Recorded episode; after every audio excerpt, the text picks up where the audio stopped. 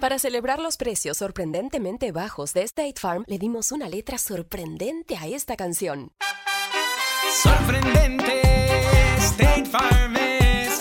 Con esos precios tan bajos, ahorro mes a mes. Sorprendente, State Farm es. Yo quiero esos precios bajos, ahorrar es un placer. Como un buen vecino, State Farm está ahí. Para celebrar los precios sorprendentemente bajos de State Farm, le dimos una letra sorprendente a esta canción. Llamando a State Farm encontré estos precios bajos y cambié. Con precios sorprendentes ahorro mes a mes. Ahorrando dinerito está todo bien. Como un buen vecino, State Farm está ahí. Coalición por el Evangelio presenta Líderes Cristianos, no seamos legalistas, escrito por Uriel Esquer. En el diálogo entre Eva y la serpiente en Génesis, leemos lo siguiente. ¿Con que Dios les ha dicho no comerán de ningún árbol del huerto? La mujer respondió a la serpiente, Del fruto de los árboles del huerto podemos comer, pero del fruto del árbol que está en medio del huerto Dios ha dicho no comerán de él, ni lo tocarán, para que no mueran. Génesis capítulo 3, del versículo 1b al versículo 3. Las palabras ni le tocarán son una regla que Eva añadió al mandamiento de Dios y que no sirvieron de mucho para que Adán y Eva no cayeran en pecado. Ya nuestros primeros padres mostraron esa tendencia tan humana de crearnos reglas autoimpuestas que parecen ayudarnos a guardarnos de caer en la tentación. Sin embargo, al igual que ellos, nos confundimos y creemos que estas reglas humanas serán útiles para ayudar a los demás cuando la palabra de Dios ya es suficiente. Esta creación de reglas adicionales a las establecidas por el Señor también se observa en las iglesias, en donde el liderazgo y los pastores suelen ir creándolas para el supuesto beneficio y cuidado de la membresía, pero ellas se convierten en motivo de control e imposición sobre las ovejas. Para entender este problema, te presentaré algunas frases que he escuchado de algunos pastores que han terminado imponiendo reglas sobre sus miembros. Un cristiano nunca debe tomar nada de alcohol y ni siquiera juntarse con esas personas que sí lo hacen, así sea en momentos en que ellos no están bebiendo, dicho cuando un hermano está relacionándose con amigos no cristianos. ¿Qué es más importante, la fiesta de cumpleaños de tu hermano o el servir al Señor? Dicho cuando un servidor pide permiso para faltar un domingo a la reunión. La ropa que llevas puesta debe ser un reflejo del Dios al que sirves, dicho a una persona de escasos recursos que no tiene ropa especial para ir a la iglesia. A la casa del Señor no se puede entrar con esos pantalones y con gorra, dicho a un joven que se viste con la moda del momento. Muchos pastores y líderes imponen algunas reglas más allá de la escritura con buenas intenciones, pero la experiencia demuestra que esto genera situaciones que lastiman y no producen los resultados esperados. Estas reglas nos inclinan a 1. Buscar santificar a nuestros hermanos en nuestras propias fuerzas. 2. Esconderlos del mundo en donde deberían ser sal y luz. Y 3. Olvidar que la santidad de nuestro hermano es un trabajo comunitario, no solo del pastor. Santos en Cristo. Sabemos y creemos que no podemos cambiar a las personas. Sin embargo, a veces no distinguimos entre los mandamientos de Dios y los nuestros. Por eso solemos pedirles a las personas mayor cooperación para guardar su santidad a través de nuevas reglas preparadas por nosotros. Crear e imponer nuestras reglas o las de las autoridades a los miembros no debe ser el estándar para el crecimiento espiritual de la iglesia local. En cambio, debe ser siempre la palabra de Dios expuesta, enseñada y meditada la que produzca el crecimiento a través de la obediencia.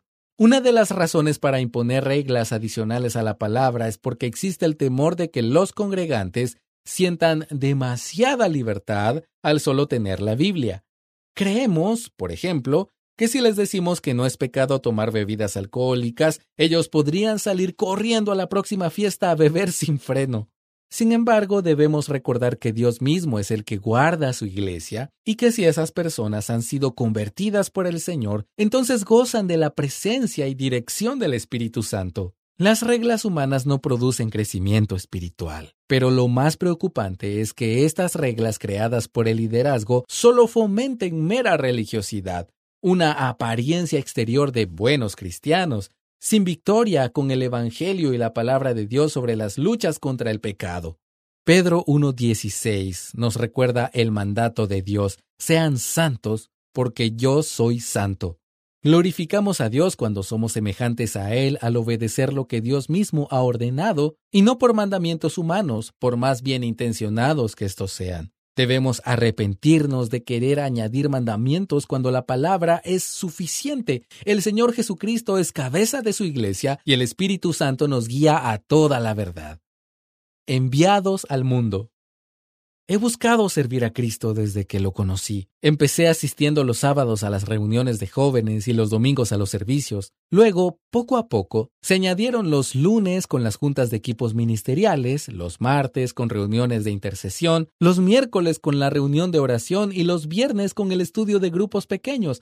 Sin darme cuenta, estaba toda la semana asistiendo a la iglesia por algún motivo. Un tiempo después noté que por más de un año no había compartido mi fe con un no creyente, pero no porque no quisiera, sino porque siempre estaba rodeado de creyentes, de personas que venían a las reuniones de la iglesia. Yo hablaba con ellos, oraba por ellos, les enseñaba, pero eso solo era posible porque ellos venían a la reunión de la iglesia. No había un ir a predicar el Evangelio, sino un estar siempre en el edificio de la iglesia.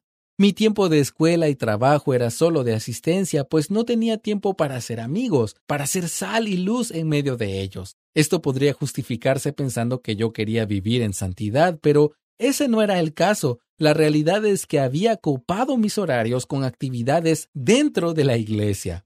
Para los compañeros de trabajo y escuela yo era como un monje que venía a la ciudad a comprar víveres y no se relacionaba con nadie. Lo que mi experiencia me enseñó es que los líderes debemos cuidar de forma integral a las personas que sirven a la iglesia local. Lo primero que debemos cuidar es que no agoten su tiempo dentro de las cuatro paredes de la iglesia. Es importante que se involucren con sus familias y amigos, que participen en la sociedad y la cultura, en los deportes, en las escuelas, en los trabajos. Quizás asistirán menos a las actividades de la iglesia, pero ahora tendrán más tiempo para formar grupos pequeños con sus compañeros de trabajo. Podrán leer la Biblia con ellos y ser sal y luz en medio de sus familiares, amigos, vecinos y colegas. Debemos procurar que el liderazgo de la Iglesia edifique el cuerpo de Cristo, pero también que ellos brinden de forma intencional oportunidades y tiempo para que los miembros participen en la misión de Dios de llevar luz en la comunidad donde se les ha puesto como influencia. Tendemos a acomodarnos en la iglesia porque es más fácil servir en esta área, diseñada para hablar de Dios, es decir, el edificio de la iglesia local, y no salir al mundo. Sin embargo, debemos romper la burbuja eclesiástica e iluminar a la sociedad. Jesús mismo nos envía como ovejas en medio de lobos, pero no nos deja solos. Su espíritu nos guía y toda la familia de creyentes avanza junta en esta área. Un trabajo comunitario. Vivir en misión no es el trabajo de un solo hombre, el pastor de la iglesia, no le corresponde solo a él buscar que los creyentes sean más como Jesús y unir al cuerpo de creyentes de una iglesia local en amor, ni solo él está llamado a exhortar a los creyentes para que obedezcan a Jesús y animarlos a que vayan y hagan discípulos. De acuerdo con el libro Comunidades en Misión publicado por Iglesia Reforma de Guatemala, una comunidad es definida como un grupo de personas que viven juntas en misión, unidas por Jesús para ser como Jesús, obedecer a Jesús y hacer discípulos de Jesús. Los pastores hacen discípulos, pero también los discípulos hacen discípulos. Para los creyentes es difícil reconocer que deben realizar esto porque suelen sentirse siempre inadecuados. Por otro lado, la lucha del pastor es poder soltar, confiar en que los discípulos vayan y hagan más discípulos. Pero mientras cada uno haga su parte, el Evangelio será proclamado y la Iglesia hará discípulos que se parecerán a Cristo. Así el reino de Dios avanzará en la tierra. El Evangelio es mayor que los mandamientos humanos. La Iglesia es el cuerpo de creyentes, incluyendo al pastor. La relación entre pastores y ovejas debe verse fortalecida no solo por seguir determinadas normas y líneas de autoridad y servicio ministerial, sino por el crecimiento de la confianza y el amor de los unos a los otros. Así el miembro de una iglesia podrá dejar de aparentar delante de los demás ser alguien que no es, dejará de cumplir reglas buscando su propia justicia y descansará al saber que necesita el Evangelio todos los días. Líderes cristianos, los creyentes necesitan tiempo para vivir en sus áreas de influencia. Ayudémoslos para que puedan seguir siendo voluntarios fuera de las cuatro paredes de la iglesia, llevando el Evangelio del reino en donde quiera que estén. Los pastores necesitan crecer en su confianza en que Dios cuida a su rebaño, del cual ellos forman parte, para así juntos crecer en fe, viendo cómo Dios obra de manera incomparable. La iglesia es la familia que necesitamos, tanto ovejas como pastores. Recordemos que no descansamos en mandamientos humanos para vivir una vida santa, sino en el Evangelio, que es poder de Dios para salvación y transformación. Muchas gracias por escucharnos. Si deseas más recursos como este, visita coaliciónporelevangelio.org.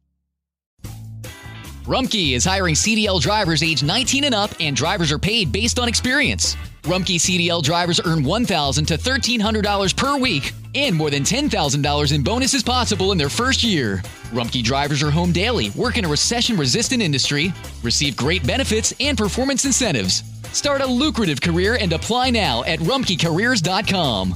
Equal opportunity employer restrictions apply.